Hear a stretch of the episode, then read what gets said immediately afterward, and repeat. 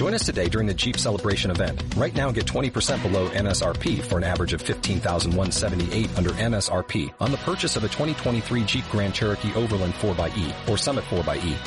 Not compatible with lease offers or with any other consumer incentive offers. 15,178 average based on 20% below average MSRP from all 2023 Grand Cherokee Overland 4xE and Summit 4xE models in dealer stock. Residency restrictions apply. Take retail delivery from dealer stock by 4-1. Jeep is a registered trademark.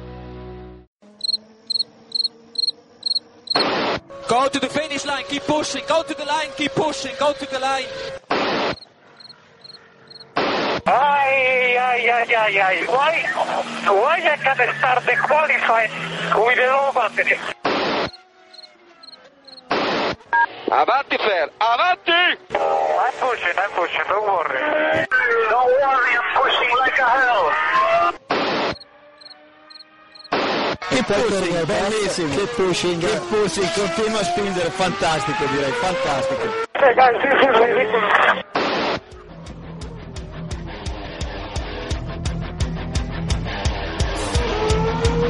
Comienza Keep Pushing, tu podcast de Fórmula 1.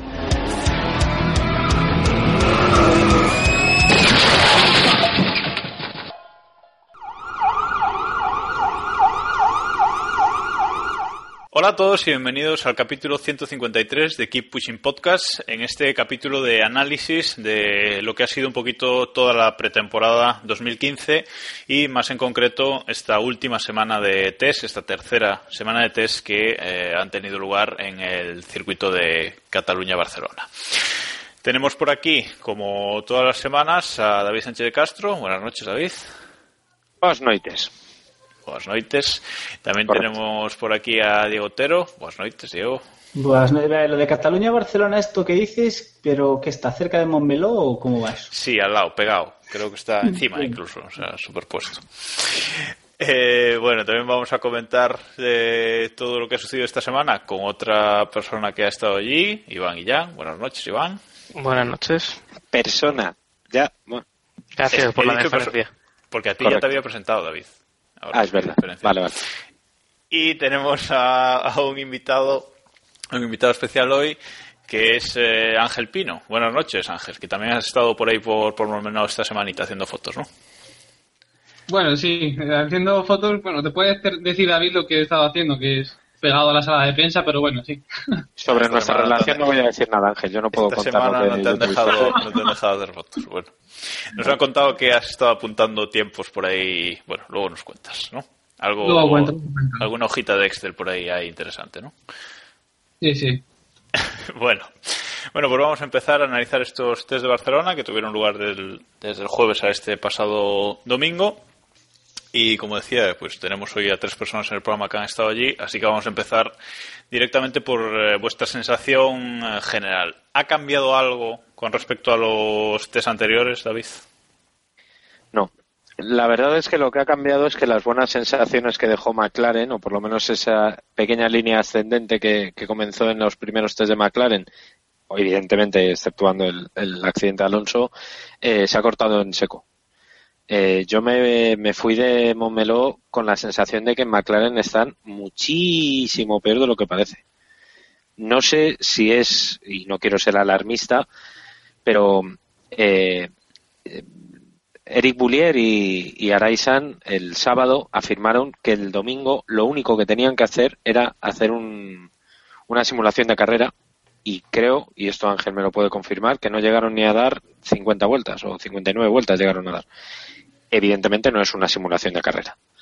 No es suficiente lo que tienen. Y luego con respecto al resto, pues bueno, Mercedes ha usado un motor en toda la pretemporada y ni siquiera han probado los superblandos de lo sobrado que van. O sea que con eso se dice todo. Ilústranos con datos, Ángel. Eh, esa simulación de carrera no ha llegado a completar McLaren entonces. No, yo creo que, vamos, McLaren a duras penas podría ahora mismo simular una clasificación. Pero, a ver, yo la sensación que tengo con respecto a McLaren, y comparto lo que dice David, la verdad que entre la primera y la segunda semana de Barcelona las cosas parece que han ido a peor. Eh, en la rueda de prensa a la que hace referencia David, dijeron que los sistemas, en concreto Arai, a duras penas se lo podían entender pero bueno, dijo que, dijo que Te se... tengo- perdón, que los- paréntesis. Te tengo que pasar el audio ese, Jacobo. Recuérdamelo luego. Continúa, Ángel, por favor. Por cierto, paréntesis, se dice Araizam, Araizam. Vale, puedes seguir. Ara. Araizam. Ahora está, va. Bueno, pues Arae-san, alias Ta- Ta- Ta- Ta, Ta- Ta- Ta- eh, dijo que todos los sistemas estaban preparados para competir, pero yo realmente eso lo pongo entre comillas, la verdad, porque si hubieran estado preparados para competir, el domingo hubieran intentado hacer esa simulación de carrera que ellos mismos reconocían que les hacía tanta falta. Y luego, con respecto al resto de equipos, mm, desde los test de Jerez hasta la última semana en Barcelona he visto un progreso, pero el progreso mayor es el de Mercedes. Es decir, sobre todo el trabajo en las tandas largas eh, se ha visto como progresivamente han ido bajando los tiempos con neumático medio tanto con y con neumático duro con ambos compuestos. Eh, Mercedes, Hamilton y Rosberg han conseguido completar tandas eh, alrededor de 10 vueltas o superiores y entre la primera y la segunda semana de test han, han conseguido bajar los tiempos. Con respecto al resto de equipos, se ha mantenido más o menos el mismo nivel de rendimiento. Que luego todo esto, pues como siempre, es teórico porque a saber cómo están trabajando. Pero mi sensación es que todos han ido mejorando, pero que Mercedes ha mejorado una barbaridad. Tú desde, desde lejos, Diego, ¿cómo, ¿cómo lo has visto? ¿Ha sacado Mercedes ya todo o, o se va a poner en plan abusón en Australia? Mercedes, yo Mercedes tengo la sensación de que están, de que después del Gran Premio de Australia empezarán ya a competir por el título de 2016 directamente. O sea, es un poco el, yo, yo lo veo, yo lo veo así. El, bueno, luego repasaremos el resto de equipos, pero yo creo que bueno, más Mercedes aparte sí que la parte media de la parrilla tiene, tiene, me da la sensación de que va a estar bastante más ajustada y vamos a tener más chicha y más, y más diversión, pero lo que es hacia arriba o hacia abajo con nuestros amigos de Sauber, creo que está bastante cerrada la cosa. Ahora mismo nos espera un mundial de la lucha por el tercer puesto, ¿no? Entonces, según, según lo que os entiendo. Pero, vamos- pero totalmente. Y espérate a ver si no es a partir del quinto. Eh, bueno, Iván, eh, tú que te has pateado todo el circuito, me parece, ¿cómo has visto esos pasos por curva? El del Mercedes creo que espectacular, ¿no? Sí, si solo fuera el paso por curva, yo creo que estaría la cosa más igualada si solo fuera eso. Eh, dan la sensación de ir a, medio gas y aún así se les ve con una solvencia espectacular. Ver pasar la zona de, del estadio en la que puedes ver eh, prácticamente 30 segundos de, de la vuelta en Montmeló es, es espectacular porque la tracción que tiene, la, la estabilidad en frenada está a años luz de, de todos los equipos. Porque eh, tú ves pasar a, a Williams o a Ferrari o a Red Bull que, que quizás están en ese segundo nivel y todos tienen algo, les falla algo, eh, no, no tienen estabilidad en frenada, otro eh, se le va un poquito, tal, sufren, se ve a los pilotos trabajar más, pero es que a Hamilton y, a Rosberg se les ve comodísimos y, bueno, eh, lo- creo que los tiempos en este caso sí, sí reflejan lo que lo que hay lo que y lo que tendremos por lo menos en este principio de temporada. Luego ojalá alguien le ponga un poco más de picante Y eso que Rosberg dijo que no estaban cómodos con la configuración, ¿no, Ángel? Sí, vamos, después de marcar el tiempazo que se marcó con el neumático blando, encima se permitió el lujo de, quejarse. Y ya es en plan, apaga, vámonos, desmantela todo esto y, yo puntualizo, no es que estén ya compitiendo por el título de 2016, yo creo que, que están ya pensando en lo que van a hacer en el caso de que se cambien los motores en 2017. Que vamos. Sí, hasta que haya un cambio de normativa parece que, que de momento están eh, muy, muy fuertes. Eh, ¿Notáis algún cambio apreciable entre Hamilton y Rosberg en, vistos en pista, David? El casco. El casco- el casco, el casco, sí, sí, es, es- básicamente es distinto y, y el piloto en sí. No, en serio, eh, yo quería quería referirme a la rueda de, a la rueda de prensa que comentabais de, de Rosberg porque eh, yo estaba allí cuando lo, lo contó, yo estaba en ese momento en la rueda de prensa y me acuerdo que Javier Rubio del Confidencial y yo nos mirábamos porque no nos lo creía, o sea, yo os juro por mi vida que yo pensaba que le había entendido mal. Y le pregunté a Javier y le digo, oye Javier, se ha puesto a llorar. En plan, no a llorar eh, de verdad. Que hasta cierto punto no me sorprendería que es Rosberg. Pero, eh, quiero decir. Igual se había roto una uña, hombre, es que como. Claro, claro, claro, o sea, no tal. Pero en ese momento nos, nos miramos como diciendo, pero que está llorando el hijo de puta este que ha metido un 1.20, ¿qué fue? 1.23 y medio, un 22.7. 22.7 fue, o sea, un, un tiempazo que, que, fue esperpéntico, que cuando lo vimos dijimos, joder. Y el tío, se, en serio, eh, se ponía a llorar. Pero es que Hamilton también se quejó del, del coche. O sea, es increíble. Lo, lo que yo ya no sé si es que nos vacilan, que tiene toda la pinta, si es una estrategia en plan guerra psicológica con los rivales para asustar más aún.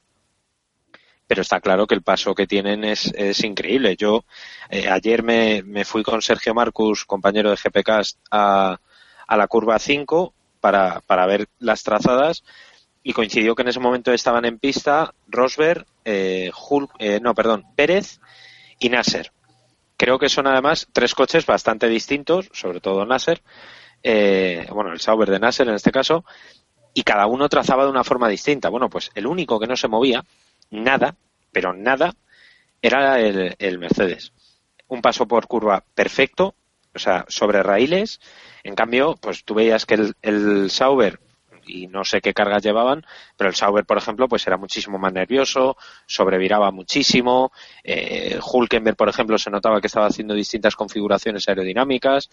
En fin, no era ni para la baba. O sea, es, es, es, increíble. Yo creo que están muchísimo mejor de lo, de, de lo del año pasado, que ya es decir. Es que han hecho, yo creo, algo que parecía casi imposible, es decir, coger la ventaja que tenían el año pasado y hacerla aún mayor. Porque es cierto que el resto de equipos han dado un pequeño paso hacia adelante. Williams, por ejemplo, yo creo que están contentísimos con el, con el FW37, que les ha salido un buen coche, pero es que el problema es que aunque ellos hayan mejorado, Mercedes ha mejorado doble. O sea, que han cogido la ventaja del año pasado y le han metido un segundo, ¿no? Básicamente. yo lo que, yo lo que he visto desde...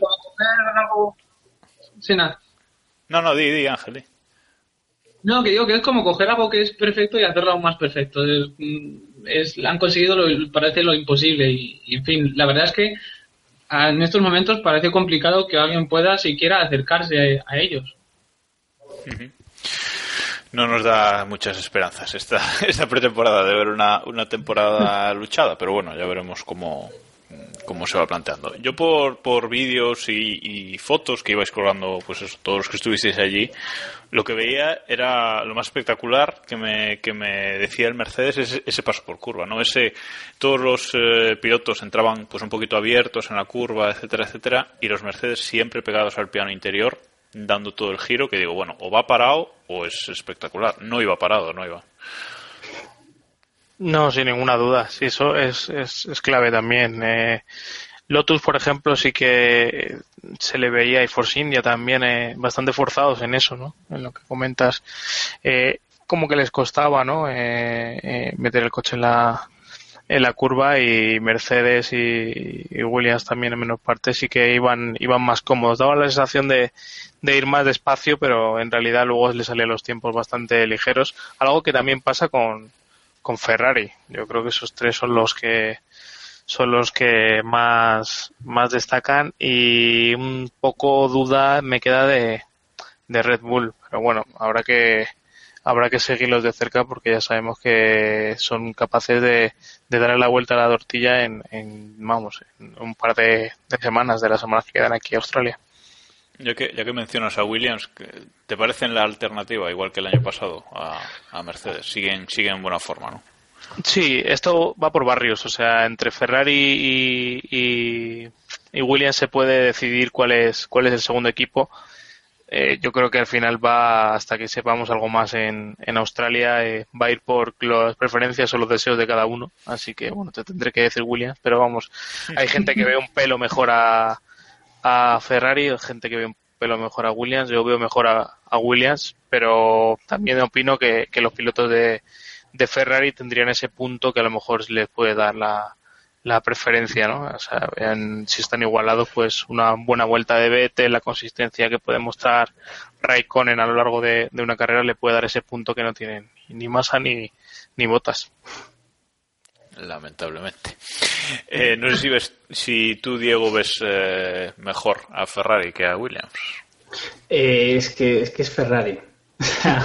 es que es Ferrari. O sea, yo, de, verdad, hasta que lleguemos al Gran Premio de Australia y realmente veamos que Ferrari está al nivel que aparece o que todo el mundo que los ha visto en pista nos dice que está, pues no me lo voy a acabar de creer. Es decir, todo el mundo que los ha visto ha dicho que es, que es un, parece un buen coche, que no es el hierro que, que tenían el año pasado, que es un poco la alternativa con Williams a, no, la alternativa a los Mercedes, pero sí quizás la alternativa a Williams, ¿no? Los que puedan luchar ese tercer puesto en el podio, pero me cuesta creerlo y a nivel coche me cuesta creer que, que el Ferrari esté a la altura de Williams. Otra cosa es que por pilotos sí puedan darles, como decía Iván, ¿no? ese plus que quizás Williams, sobre todo con masa, pues no va a tener.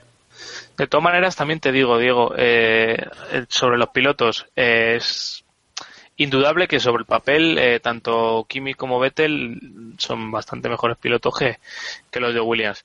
Pero vamos a ver, a mí el año pasado que hicieron ambos eh, me, da dudas, me da dudas de, de si cuando haya que hacer crecer el coche, cuando haya que reaccionar, cuando haya que arreglarlo y, y entender los neumáticos y ya vayamos un punto más en busca del rendimiento, eh, si van a si van a poder responder eh, deberían responder pero claro bajo el papel también deberían haber respondido el año pasado y no lo hicieron así que esa es esa es la duda que, que me queda sobre sobre los dos. Eh, ahora veremos a ver en, en Australia, pero bueno, más a largo plazo eh, tengo ahí esa, esa duda sobre, sobre un año porque quizás fueron los dos pilotos que, que más nos decepcionaron el año pasado, ¿no? Sí, seguramente. Seguramente sean los dos pilotos que más nos decepcionaron y de los que, no sé, que nos, que, nos generaron más dudas. Yo creo que yo fui el primero que dije que quizás Raikkonen debería haberse quedado en su casa este año. A Vettel le vamos a, le vamos a dar un poco de margen porque, salvo el año pasado, ha demostrado bastante pero bueno, ahora este año tendrán que dar un paso al frente, especialmente Sebastián, y echarse el equipo a la espalda y demostrarnos que pueden hacer algo más que coger un coche bueno y rápido un coche bueno. Hombre, es que lo mismo el Ferrari es bueno este año, tampoco. ¿Eso, lo tiene, lo tiene, grabado? sí. Vale. No, yo, le quería, yo le quería preguntar a, a, Ángel precisamente porque, bueno, ya la semana pasada ya todos eh, comentasteis eso, que el Ferrari os parece, parece que han vuelto un poquito al, camino correcto. No sé tú, Ángel, si, si opinas igual. Yo creo que sí, que, la verdad que es cierto que ha habido un paso, un paso adelante con, con el SF15T. A pesar de, de, lo que, de lo que decía, de que yo soy bastante ferrarista, la verdad, que, que si tengo que elegir algún equipo elijo a Ferrari y como decía Iván antes, la cosa estaba de preferencias, pues yo me voy un poco en contra de ello y, y reniego un poco del rojo para decir que, que, Williams yo creo que está un pasito por delante de Ferrari. Sí que es cierto que Ferrari ha dado un paso adelante, que, que este monoplaza parece que va bastante mejor comparado con el, con el anterior. A este ya podemos a lo mejor quitar la categoría de camión, a lo mejor, a lo mejor ahora es una furgoneta. Bueno, bueno, tampoco, tampoco, tampoco nos tiramos el. Nah, eso es una. Eh, yo tuve que elegir el hijo a Williams, el, el trabajo durante estos, a lo largo de, los tres test, eh, me comenta lo que, lo que estaba haciendo Williams, las tandas largas, los tiempos son bastante competitivos, no, no llegan a ser los de Mercedes, pero sí se alejan bastante, se acercan bastante, mientras que Ferrari parece a ratos un poquito más irregular, pero bueno, no sé, yo creo que habrá que ver, ¿no? Eh, sí que también coincido en lo que decís de que sobre el papel los pilotos que tiene Ferrari a lo mejor dan más garantías a la hora de completar una temporada entera y poder evolucionar un coche, llevarlo eh, al máximo y, y que un poco más de sí, ¿no? Y si tiene alguna carencia, poder eh, completarla con, con el nivel de pilotaje. Pero ahora mismo yo veo a Williams un paso por delante de Ferrari, mal que me pese. ¿eh? Vale, por lo que por lo que os escucho, parece que Red Bull os genera dudas o se han escondido un poco o no sabéis. Y sobre todo por los pilotos, quizás, David. No, no, por los pilotos no, porque han tenido muchos problemas de fiabilidad. Eh, yo creo que Red Bull. Si no, claro, es que si llegan a tener más, pues estarían peor que McLaren, claro, o, o incluso estarían al nivel de estarían al nivel de Manor. O sea, es que ya peor, pues es complicado hacerlo peor que el año pasado. Bueno, Manor no sabemos cómo está, tampoco te tires. O sea... Es verdad, también es, también es verdad. Pero, pero no, a, mí Red Bull me ha dejado mala sensación, pero porque quizá me esperaba eh, un poquito más de ellos. Eh, yo creo que en principio para este inicio de temporada parte con un poquito más de ventaja tanto Williams con Ferrari como comentabais antes y en Red Bull no lo tienen nada claro. Eh, ya lo hemos comentado, pero hay que recordar que este no es, no es un chasis 100% Niwi y eso se ha notado. No va tan fino, tan, tan fino como, como debería. No, el motor Renault están teniendo problemas con él y de hecho ha habido queja de, de Red Bull a Renault. Y bueno, mmm, no sé, no sé. Yo creo que parten con muchas dudas. A mí me genera eh, muchas, muchas dudas. Pues si a ti te genera dudas, ya está. Dudas. bueno, eh, Diego, ¿opinas igual? ¿Te genera dudas Red Bull? Eh, visto me, desde cuesta, visto desde fuera. Me cuesta mucho eh, pensar en que Red Bull no termine, no termine la primera o la segunda. O quizás tenga dos carreras malas, pero me cuesta mucho pensar en Red Bull sin ser uno de los equipos que estén presionando para, para llegar al podio que los pilotos no me generan especialmente dudas porque creo que ambos el año pasado hicieron buenas temporadas y es que me cuesta mucho. Es, me pasa justo lo contrario que con Ferrari. ¿eh? Con Ferrari me cuesta mucho creerme que pueden estar ahí y con Red Bull me cuesta mucho creerme que no van a estar ahí. Es decir, les hemos visto, les vimos el año pasado con un coche mucho más problemático que este, o que parecía mucho más problemático que este, llegar y hacer un podio en la primera carrera. Y no sé, hasta que lleguemos a Australia y veamos que el Red Bull no va, no me lo voy a creer del todo. Y hablando de Red Bull, hoy han presentado hoy han presentado su decoración definitiva para la temporada, se han quitado el camuflaje y como predijimos ya en algún programa, creo que en el primer programa de esta temporada que iba a ser más violeta, es más violeta. ¿Te gusta más o te gusta menos? Aprende a ser halcón, eh, Jacobo. Y se dice como adelantamos en Keep, en keep Pushing.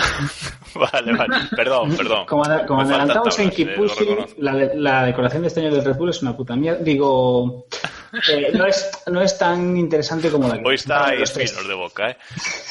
¿Qué? Correcto. Bueno, que te gusta menos que el año pasado, vale. no, me gusta, me gusta menos que la de los test, ya directamente. O sea... Ah, te gusta. Hombre, es que la de, los test tenía su aquel, ¿no? Era algo distinto. Era algo distinto. Y el, el concept que, que, se curró algún aficionado con la decoración de los test, con los colores de, sí, de Bull, aquello era espectacular. Sí, Sí, sí, una pena, la verdad que la han quitado. Sí. Lo, peor de todo es que se les llenó la boca diciendo que si os gusta la decoración de pretemporada vais a alucinar cuando veáis la, definitiva y es un poco una castaña. No, lo que, lo que yo no entiendo es siempre pasan estas cosas, ¿no? Cuando se anuncia una decoración tal, al final siempre son mejores las que hacen los aficionados que las que finalmente es, ¿no? Pasó con McLaren, pasó con Williams cuando los motores Renault, etcétera, etcétera. Siempre, no sé por qué, siempre decepcionan. No tienen buenos diseñadores gráficos los equipos. McLaren aún nos debe una decoración, ¿verdad? McLaren nos debe tantas cosas. O sea, bueno, vamos, venga, vamos, vamos con McLaren. McLaren se debe cosas a sí mismo. Bueno, Ángel, McLaren ya tal, ¿no? ¿Cómo los has visto? Ya, pero ya tal, pero con muchos puntos suspensivos, ¿sabes? De, de que no me caben en una hoja yo los he visto mal, lo he visto bastante mal. el otro día, mm, el último día de, de test, eh, lo puse por Twitter. Mm, había una competición entre la máquina de café y McLaren y al final ganó la máquina de café, es decir, el técnico de la máquina de café acabó arreglando la máquina de café antes que McLaren. Hombre, no es la misma complejidad, pero despierta inseguridad. Bueno, bueno, bueno, bueno, bueno, bueno. cafetera igual es igual. Cuidado. Era lo mismo. Bueno, teníamos un cambio que el año pasado, tenía una cafetera. Vamos. Se está yendo de las manos y llevamos 10 minutos de capítulo, ¿eh? Vale, ¿Eh? Ángel, sí. 10 minutos Ángel, de capítulo. Ángel, Ángel se ha tirado dos horas, dos, dos meses cimentando su imagen de periodista serio de Fórmula 1 en todos los test y hablando ahí con, con jefes de equipo y cosas así y ahora en 10 minutos le, estáis echando abajo Por cierto- todo su Por imagen. cierto, que la, la presentación de Ángel, de Ángel hoy ha sido lamentable. Es eh, periodista en, en f1aldia.com, que se nos pasó a comentarlo, para quien no, no lo conozca. Eh, pero sí, esa imagen de chico serie lo estamos descubriendo y no. Está claro que, que no es así. Y por cierto, Iván, Ah, muy mal. Cuentas el tiempo fatal, o sea, que lo sepas. Ya, ya, me he dado cuenta cuando media mira la hora. Las 3 de la mañana. bueno, eso. Que Bueno, eso, eh, decíamos, McLaren. Bueno, pero dejando las bromas aparte, lo cierto es que lo de McLaren pinta bastante mal. Eh, sobre todo porque en- si hubiéramos visto una progresión que diera confianza, pues tendríamos algo a lo que agarrarnos.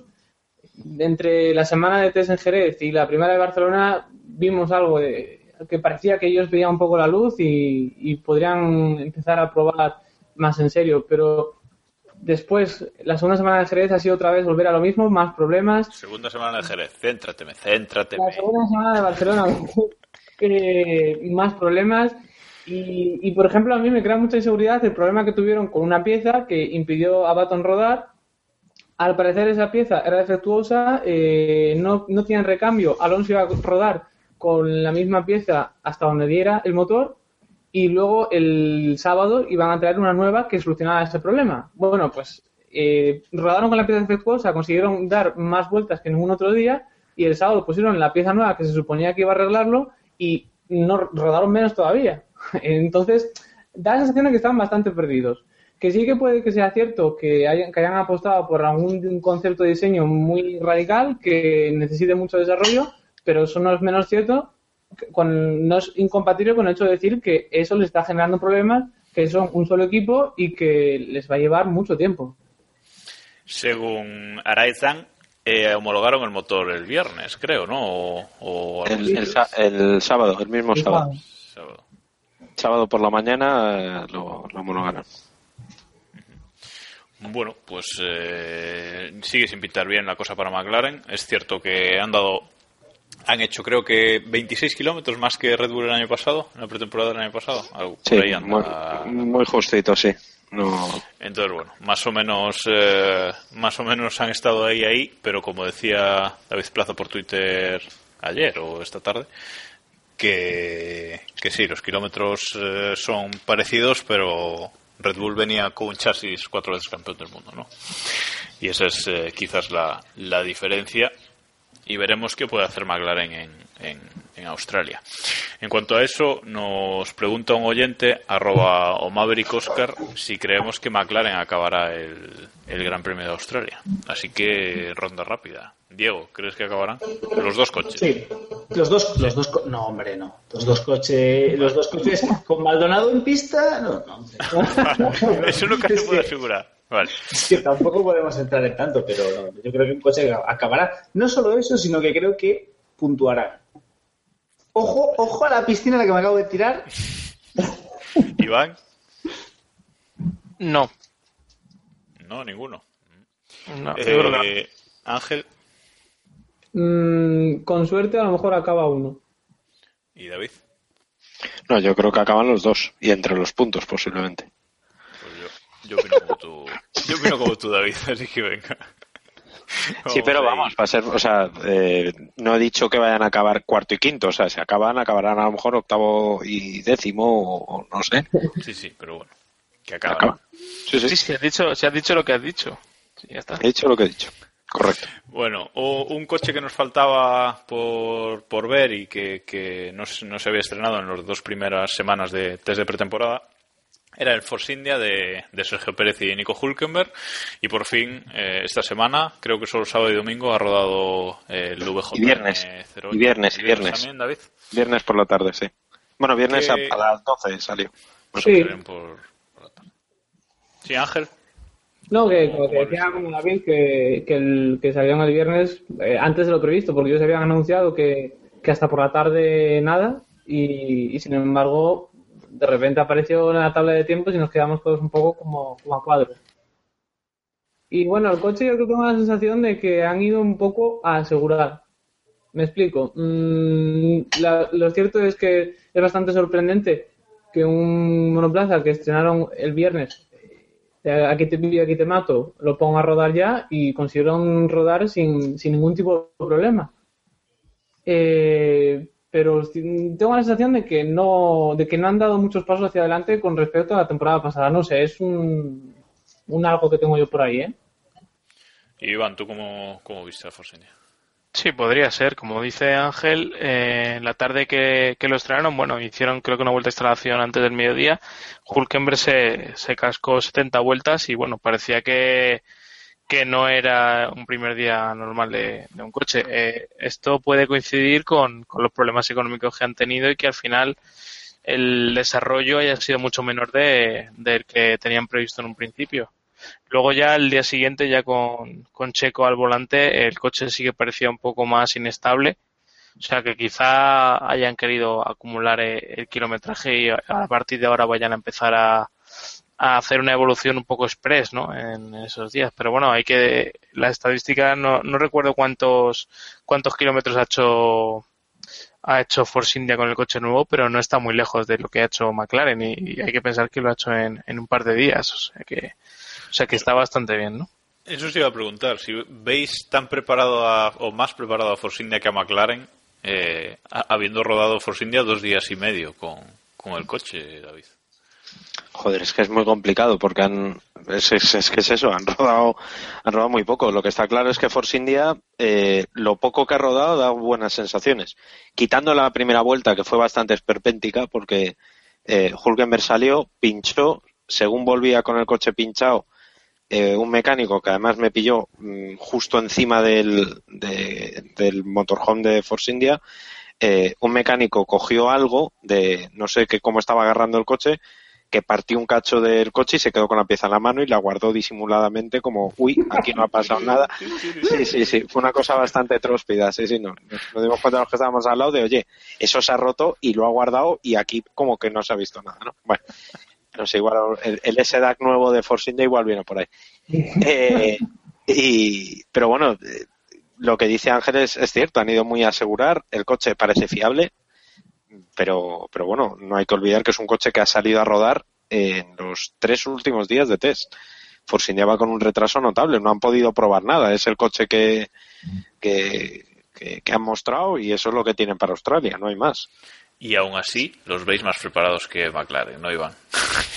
Sí, es que McLaren, bueno, de hecho han reconocido que no han buscado el rendimiento en, en ninguna fase de los test eh, y, y el problema de, de McLaren y de Honda concretamente es tener solo un coche. O sea, eso es, un- es una tragedia para ellos porque eh, no, han, no han rodado nada antes de, de pretemporada. eh, cada vez está más claro, como comentamos la semana pasada, que que los japoneses no, no han ni siquiera han, han, hecho simulaciones más más allá de, de, la- de las de las simulaciones habituales, ¿no? O sea, no, no han sometido al, al motor en un en un potro para, para rodarlo ni, a- ni hacer pruebas de, de fiabilidad y eso les ha penalizado bastante cuando el año pasado eh, creo que los motoristas todos hicieron pruebas en, mulas y, demás antes de que empezara el campeonato, incluso la pretemporada. Y, y, a pesar de eso tuvieron problemas. Tú imagínate con un único coche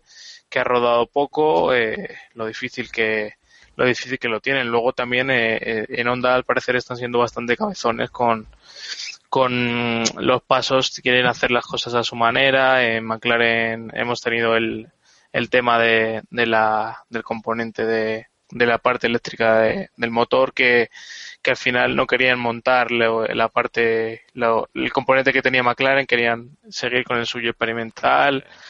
Sí. Eh, al parecer desde Jerez llevan en McLaren eh, reclamando eso a Honda y Honda no ha querido probarlo hasta en este último momento.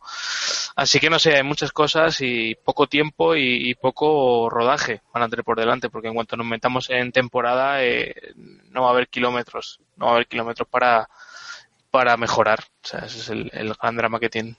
Eh, además, un problema que tiene McLaren es que, claro, un coche no es solo el motor, es decir, hay un motor y un chasis. Y ellos mismos lo reconocían. Los problemas que están teniendo con el motor van a afectar y bastante al, al desarrollo del, del chasis, ¿no? Del monoplaza en sí. Sí, el mejor caso es el de Lotus el año pasado, ¿no? Que quizá el, el coche tenía cierto potencial, pero al no rodar nada en pretemporada y tener problemas en los libres y etcétera, y centrarte en, en simplemente hacer correr el coche y, y acumular datos, al final dejas un poco de lado la, la evolución pura y dura de, del monoplaza y, se viene abajo, ¿no? Se viene abajo en, en todos los sentidos. Bueno, pues eh, está bastante clara la, la imagen de la, de la pretemporada, creo, ya con el programa de la semana pasada y con este. Creo que la tenemos bastante clara, pero al igual que hicimos con, con Iván Clavijo la semana pasada, le voy a preguntar esta semana a Ángel que nos haga él su ranking de equipos eh, en este final de, pretemporada. ¿Cómo, cree, ¿Cómo crees tú que, están colocados los equipos ahora mismo? Mójate un poco. Mm, Venga. Mm, Mercedes obviamente al frente. Diría que Williams, Ferrari. Por detrás de Ferrari no estoy seguro si debería colocar eh, a Lotus, porque sí que es cierto que han dado un paso adelante, pero la gente sobre todo que lo ha visto en pista comentan que es un coche bastante, bastante nervioso. Mucho, mucho, mucho. No pasa nada, ahora tiene una probadora fantástica que lo va a afinar. Piloto de desarrollo, perdona, que no lo vimos. Pues con eso está dando Ángel su ranking. Perdón. Bueno, eh, de todas formas, como me parece que no hay tampoco muchas opciones, yo diría que por detrás de Williams y Ferrari voy a poner a Lotus. Si Red Bull mm, consigue hacer lo que, lo que están intentando hacer, es que yo con Red Bull, eh, hablaba antes, mm, David, que le generaba inseguridades. A mí mm, me despiertan dos sensaciones contradictorias. O bien, no tienen muy, muy claro, no tienen mucha idea de lo que están haciendo, porque mm, los, pre- los test de pretemporada yo los he visto un poco, con, no sé, poca constancia, po- poca consistencia, o bien mm, están de tapadillo. Porque, no sé, es decir, me, me- me parece extraño una, una caída de rendimiento tan grande de Red Bull. Mm, los pondría ahí, pues a lo mejor con Lotus, eh, entre, entre- entre- detrás de Ferrari y de Williams. Y luego mm, diría que Force India por delante de Sauber y McLaren no sé dónde meterlo. Te iba a decir, ¿dónde nos vas a dejar al McLaren? Es que el problema de McLaren es que como no han rodado, pues es que no sé decirte. A ver, a lo mejor cuando consigan rodar se ponen al nivel de, Ferrari y de Williams. Porque sí que es cierto que, repito lo mismo que lo, mismo que he dicho con respecto a Lotus. Yo la verdad que mm, no puedo hablar mucho de, cómo van en pista porque apenas los he visto en pista. Pero todo el mundo que, que ha visto rodar McLaren dice que es bastante estable y que, que el coche va bastante bien y tanto Baton como Alonso como Magnussen hablan bastante bien del coche. Es decir, lo poco que han podido probarlo, porque es cierto que los pobres no han podido probarlo mucho, pero el tiempo que les, que les ha aguantado el coche dicen que es estable, que, eh, va muy bien, en fin. Entonces, ahora mismo no sé dónde ponerlos. Cuando empiecen a rodar, pues eh, a lo mejor sí, a lo mejor están a la altura de Williams y de Ferrari. Bueno, pues eh, Ángel nos ha hecho un ranking del que ha dejado fuera a McLaren. Apuntadlo porque es lo que, es lo que Cuando de. McLaren, cuando McLaren gane en Australia, llamaremos a Ángel. Por eso estamos fuera del ranking, ¿ves? Bueno, eh, David, eh, explícanos un poquito de forma breve y rápida qué ha pasado con eso de los pases de la FIA en, en Montmeló, que ha habido polémica y hasta Ferrari se, se ha ido a la, a la grada a protestar, eh, para que la gente sepa de qué va el... el- A, a ver, bueno, digamos que la FIA, bueno, no está claro si es la FIA o la FOM, porque ya sabéis que aquí esta bicefalia que hay en la Fórmula 1 eh, es un poco rara. Eh, ha limitado mucho los pases que ofrecían a los, a los equipos para la para los, la- los test de pretemporada. Entonces, eh, ni para invitados ni para miembros de los equipos eh, eh, es verdad que, que ha habido muchos menos mecánicos que en años anteriores en otros test, ¿no? ¿Qué ha pasado? Que ha habido equipos que obviamente no se lo han tomado nada bien. Uno de ellos, que es curiosamente eh, uno de los más beligerantes en esta pretemporada, en este y en otros aspectos, ha sido Ferrari. Eh, Mauricio Arribavene eh, se ha erigido un poco, o sea, ha venido a revolucionar todo en genérico, mm, viene con ganas de, Gresca, y el sábado a mediodía, en torno a las tres y media, eh, enganchó a Esteban Gutiérrez, el probado de Ferrari, a, a Máximo Ribola, que es el director deportivo de la escudería, y a otro ingeniero cuyo nombre no conozco, lo siento, si no os lo diría, y les cogió a los cuatro, les llevó a la grada eh, principal, al público, a la grada de recta de, de meta de, de Montmeló, se sentó junto al resto de aficionados, que no hay que, no, no son muchos, no nos engañemos, porque la verdad es que ha sido una asistencia de público bastante pobre en estos test, y, y nada, y les engancharon y se pusieron a y se pusieron a, a- protestar. O sea, fue una cosa muy curiosa. Se sentaron, bajaron el dedo pulgar señalando a la prensa, un poquito teatrillo y tal, para, para protestar un poco ante esta, ante esta situación. O sea que, Bueno, eh, también puede ser que la FIA quiera controlar un poquito más, eh, pues eso, el acceso al pit y tal, ¿no? O, o solo le ves parte negativa. Mm, bueno, yo el acceso al pit lane, yo creo que lo tenían bastante bien limitado. En Jerez, por ejemplo, estaba lleno de gente, de público, y el pit lane no tenía ninguna molestia. No sé, yo, si los equipos creen que, les faltaba gente, pues igual llevan razón, no lo sé. No, yo creo que se refiere más a los, a los grandes premios. Eh, hace tiempo se comentaba que, que iban a limitar un poco el, ese show pre, pre-carrera, ¿no? Con esa parrilla llena de gente, de VIPs dando vueltas, que prácticamente los, los coches no pueden pasar cuando tienen que formar la parrilla, que los ingenieros tienen que andar esquivando a, a los VIPs, etc- etcétera. Yo creo que es un poco, creo que es un poco por eso. Bueno, veremos qué pasa a lo largo de, de la temporada con, con este tema. Por cierto, que te quedaba muy bien el chalequito, ¿eh, David? De Gracias, majo.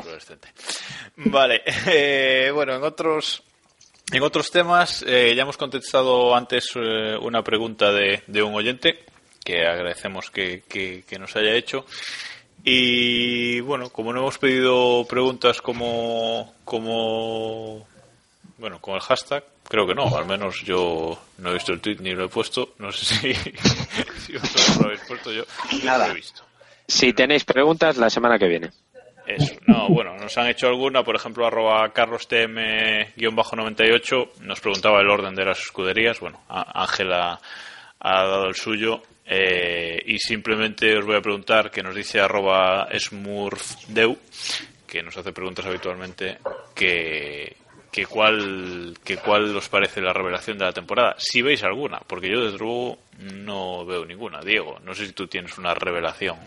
Revelación de la temporada, no. Si se confirma la mitad de lo que nos están vendiendo, quizás la sorpresa sería Ferrari.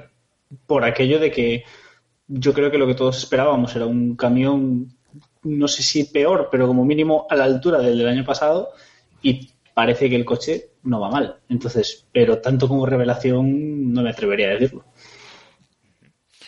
Los demás tampoco, ¿no? No. O sí, Iván.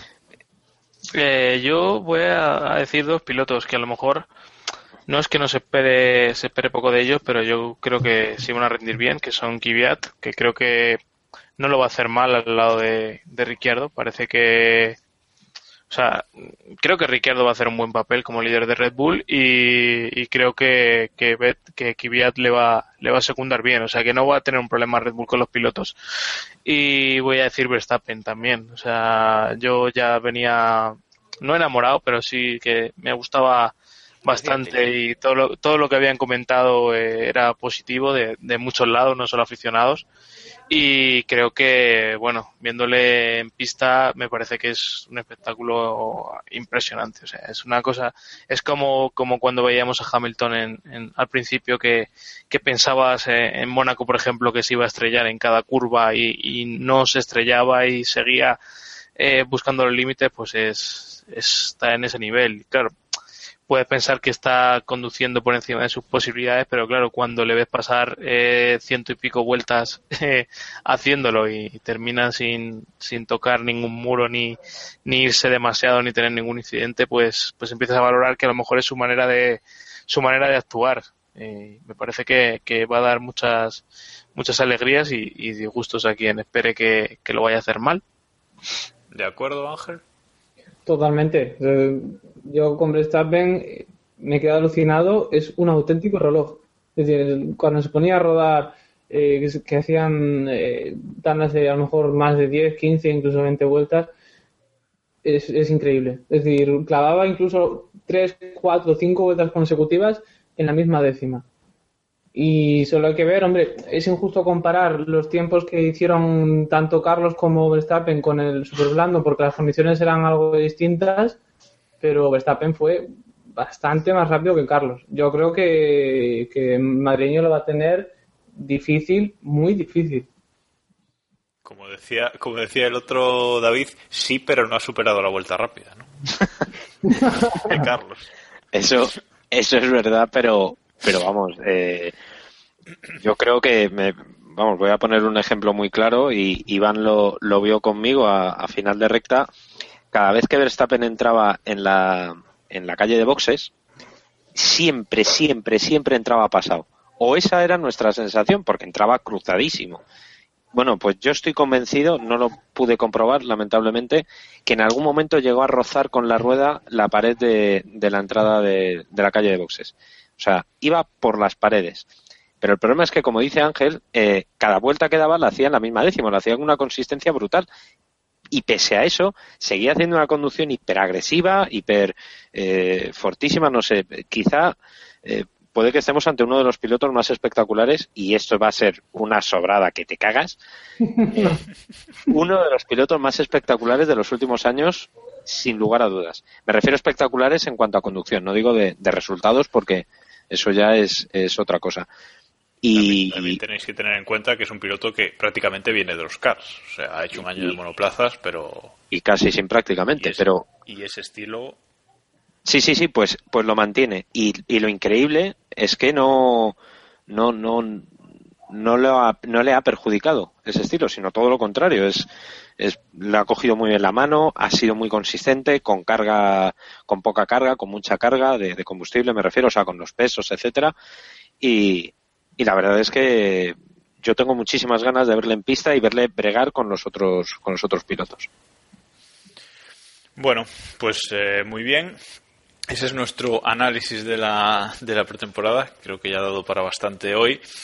Y simplemente eh, dos cuestiones que, que, nos hacen los oyentes, dos cuestiones recurrentes. Una es si no vamos a hacer eh, cuestionario de pretemporada, lo estamos valorando, depende lo que vaya, lo que veamos de sobrado a Mercedes.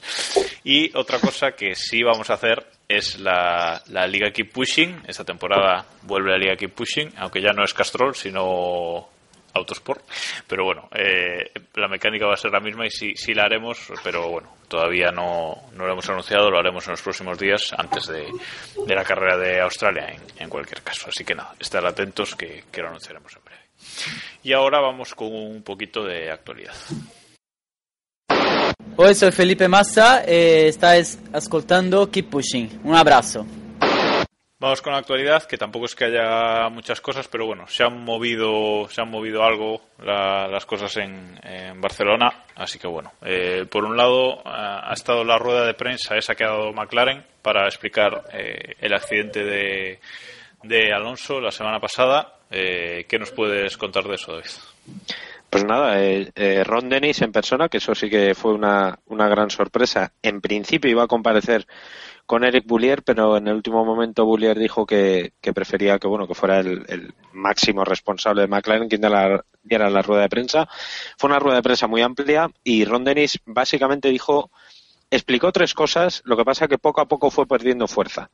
Es decir, empezó diciendo que Fernando Alonso eh, se encontraba totalmente bien, que las pruebas salieron totalmente bien, que la culpa fue del viento y que en el coche no falló nada. Bueno, eso fue lo que dijo al principio. Conforme avanzaba la rueda de prensa, acabó diciendo que Fernando Alonso tuvo momentos de, de o sea, que se le fue la conciencia. que el coche creen que no ha fallado nada y lo del viento sí lo mantuvo. Ahí por lo menos eso, eso sí lo mantuvo. Estoy convencido que si la rueda de prensa dura un poco más, se acaba echando a llorar y diciendo que el coche se rompió. O sea, fue una rueda de prensa bastante rara porque además se le notaba que poco a poco se iba descomponiendo el discurso. Era una cosa, una cosa un poco, un poco extraña. Luego, otra cosa que también comentó que me pareció muy interesante es que la, la investigación de la FIA no salió de la FIA, sino salió de McLaren. Eh, fue Ron Dennis el que llamó a, a la FIA. No se de ellos mismos. Sí, sí, básicamente, básicamente eso. Entonces eh, cogió y dijo que bueno, que quería la colaboración de la FIA y que por favor que quería que entre los, entre McLaren, que con los datos que ellos habían obtenido y, y demás, eh, querían averiguar qué, qué había pasado y qué, qué- qué podían hacer para, para este tipo de, de incidentes. ¿Algo que añadir, Ángel? No, eh, simplemente pues, lo mismo que dice David, es decir, que a medida que han ido pasando los días, eh, parece que en general el equipo McLaren hace un poquito de aguas todo, ¿no? Eh, empezó des- desde un primer momento que, su- que Alonso sufrió el accidente, eh, empezó todo siendo muy misterioso, McLaren eh, no quería decir nada y luego cuando ya Luis García Abad dijo lo del viento, al día siguiente McLaren eh, dice que sí, que ha sido el viento, da unas explicaciones inmensas, es decir, algo bastante extraño si, si realmente tú no tienes la culpa, ¿por qué te empeñas en desmentir todo lo que todo el mundo dice y, y das detalles hasta, vamos, le faltaban decir de qué color llevaba los calzoncillos Alonso cuando, cuando se, se pegó el tortazo. Y, en fin, no sé, un poco extraño todo. Yo quiero creer, pero no puedo.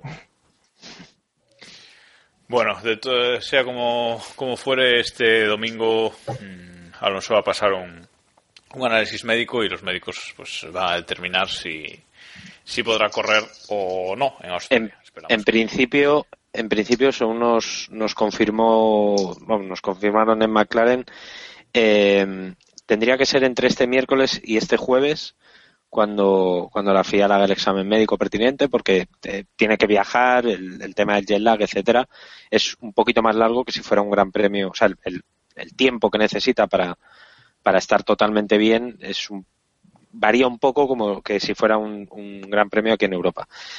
Y hoy mismo, hoy lunes, en teoría, se han reunido Ron Dennis y Charlie Whiting en el circuito, en el Motorland Aragón, porque sinceramente no sé por qué estaba Charlie Whiting en Aragón, no, lo podido averiguar, pero, pero se han reunido ahí y en teoría iban a hablar un poco, bueno, cómo iban a, a gestionar el asunto, no, o, o qué iban a hacer, o cuáles eran los pasos a, a determinar, o las conclusiones, etcétera.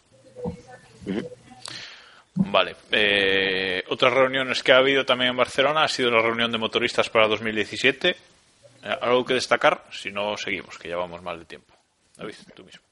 Nada, que se, fue un poquito teatrillo. Se juntaron el de Honda, eh, Arai, los res- tres responsables de Ferrari, dos de Renault y dos de Mercedes, en el motorhome de Mercedes a la vista de todos. O sea que, en fin, fue un poquito escenificación. eh, para intentar empezar a hablar sobre los cambios que quieren para 2017. Lo de siempre, reducción de costes, mantener el espectáculo y, y demás. Mil caballos y bla, bla, Mil bla. caballos, sí, ya los sí. tiene para que, bueno. Eh, y ahora, y ahora viene la noticia importante de la semana. ¡Corre manzana! ¡Corre naranja! ¡Corre plátano! Y es que eh, la joven piloto Carmen Jordá va a jugar a la Play en Lotus, Diego. Corre plátano. Ese es el, ese es el dato. Ese es el, el resumen. Eh, yo creo que- Chilton, quedamos en que no. No. O sea, No. Ángel, ¿querías añadir algo? No sé quién hablaba. No, iba a decir yo que creo que Ah, todo, se bien. resume, todo se resume en el tuit de, creo que fue Mark Webber y algún que otro piloto más, eh, que sab- sabemos que los pilotos no tienden a, a rajar de sus compañeros y bueno, poco más que ha habido un despiporre general después de, eh, entre despiporre e indignación en- dentro de todo lo que son el mundo de los pilotos en Twitter. Sí, quien, quien nos critique, o seguramente habrá alguien que nos critique por, por meternos con, con ella, que repase un poquito las opiniones de los periodistas que realmente saben de esto, eh, y de los propios pilotos y verán que no nos metemos con ella porque sí, sino porque Según, no da el nivel. Aunque... perdón, acabo, acabo. Dale, dale, David. No, no. Que según ella es por envidia. Eso, entre otras cosas, ahora meto mi cuñita, perdón, eh, lo podéis leer en la entrevista que la hice el viernes pasado en, por ejemplo, lasprovincias.es. Luego ya nos Ya tal. lo- lo. Ya tal. Hombre, Bueno, eh, el titular que dejó es interesante, ¿eh? Ya partiendo de ahí. que va, a probar, que va a probar el GP6 de Williams, pero eso... No, no, no. El titular, el titular es quiero ser la mejor mujer en el automovilismo. Bueno, y Bueno, pues, quiero ser astronauta. pero vamos a ver. No especificó, ojo, no especificó en qué automovilismo. Eh, A lo mejor era alguna categoría de esas que. Bueno, que se pues voy a parar porque va a acabar mal el tema que os veo venir. Bueno, la siguiente, la siguiente noticia es que es que Marussia y, y Manor y Manor se ha inscrito, bueno, aparece oficialmente en la en la entry list de, de la FIA para el Mundial 2015 de Fórmula 1 con algunos asteriscos, pero bueno, eh, en esa lista ya no aparece Caterham, por ejemplo, y Marussia aparece con solo un piloto de momento, con Will Stevens, y el otro por anunciar que, según, según Albert Fábrega, que últimamente ya decíamos en el programa pasado que está bastante de garganta profunda y no mal encaminado, eh, al parecer Roberto Meri está en conversaciones avanzadas para hacerse con el, con el otro asiento. ¿Cómo ves este equipo, Iván? ¿Crees tendrán coche en Australia? Porque yo todavía no lo veo. ¿eh? Yo creo que coche podrán tener. Otra cosa es, es cómo. Eh, es que me parece muy, muy surrealista, ¿no? Que, que vayan a aparecer en Australia después de no haber estado en, en todos los tests, eh, que puedan llegar y puedan ser no ya solo lentos, sino eh, que su, su presencia en la pista sea segura para tanto para ellos como para el resto de, de equipos. Me parece difícil y, hay demasiados, demasiadas cosas que tienen que salir todas bien para que, para que termine saliendo, ¿no? A lo mejor alguna de ellas se, se lleva abajo. Eh, bueno, de momento han anunciado a, a Will Stevens que, que le va a dar un, un dinero, supongo que, que ayudará a que, a que estén en Australia. No sé, Ángel, si tú los ves eh, llegando a Australia o... Mm, yo, yo no lo veo. Yo lo que no entiendo, sinceramente, es por qué se permite que, que suceda esto. Es decir, si ya es, es complicado para un equipo normal llegar eh, con ciertas garantías a, a Australia después de haber pasado unos test de pretemporada, un coche que ni siquiera, es que ni siquiera existe ahora mismo. Se- Que sepamos, ¿Cómo? ¿no? Está claro. Claro, claro. ¿Cómo la FIA puede permitir a, un equipo competir? Eh, le puede dar el visto bueno para decir, sí, venga, ven, ven a Australia. Pero Australia, ¿con qué vas a ir? No sé, yo realmente no, no lo entiendo y no sé si van a ser capaces de llegar, si, van a llevar un coche, si van a llevar un... No sé. No- yo no lo veo nada claro y... eh, sí, no lo veo nada claro y lo veo bastante mal. Pero bueno. Bueno, pues tienen, tienen ya menos de dos semanas para poner el coche en, Australia. Veremos veremos qué ocurre, porque la, la temporada eh, está ya ahí, está a la vuelta de la esquina. O sea que hay que, hay que, que ver si llegan o no llegan, pronto lo, lo sabremos.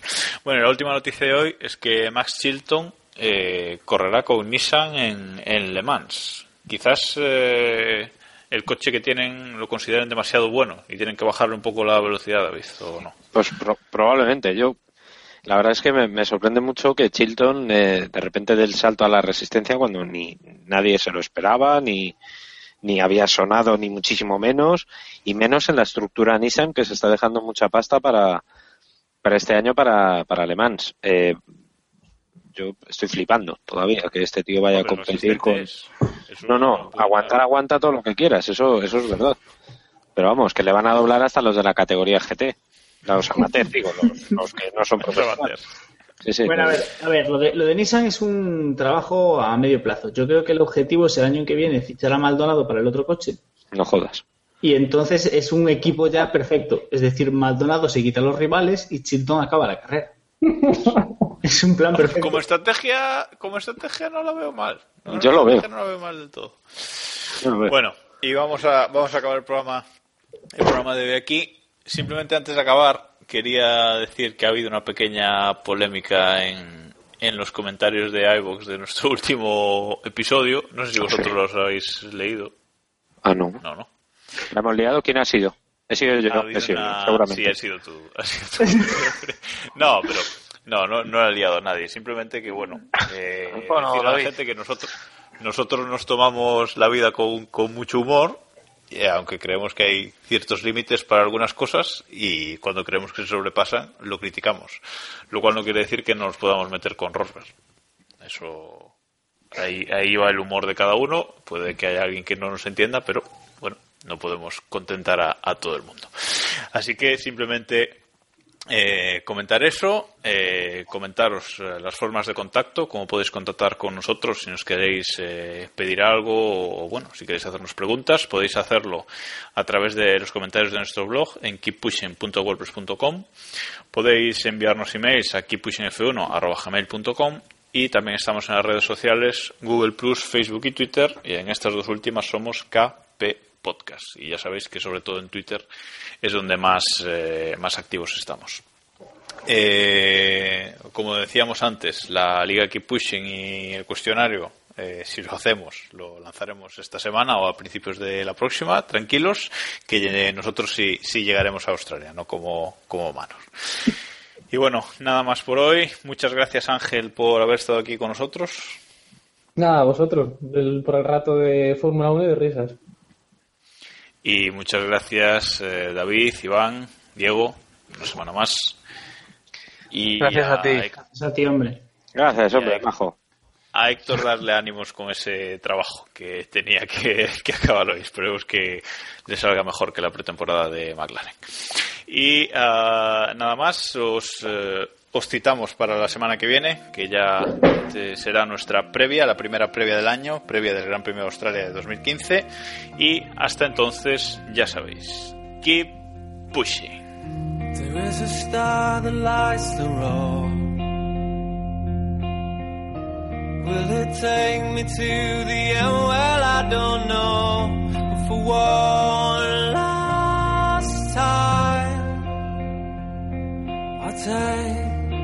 This ride and just drive. I wanna be the only one to make it to the light.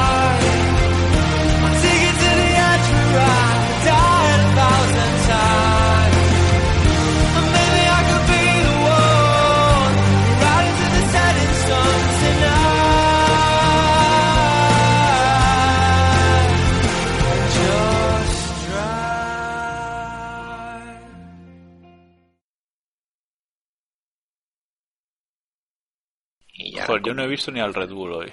¿Que ha cambiado algo? Nada, la ahora, decoración. es más- ahora es más morado. ¿Cómo que no me reconoces el USB, hijo de la grandísima puta? ya tengo entradilla. Por, fa- por favor. No porque no está grabando, facto. No, que va. favor. ¿Qué, No se te ha entendido, no se te ha entendido No se ha nada. entendido Bueno, una mierda. Los fallos mejor ahora que en carrera, como dice McLaren. Eso es así.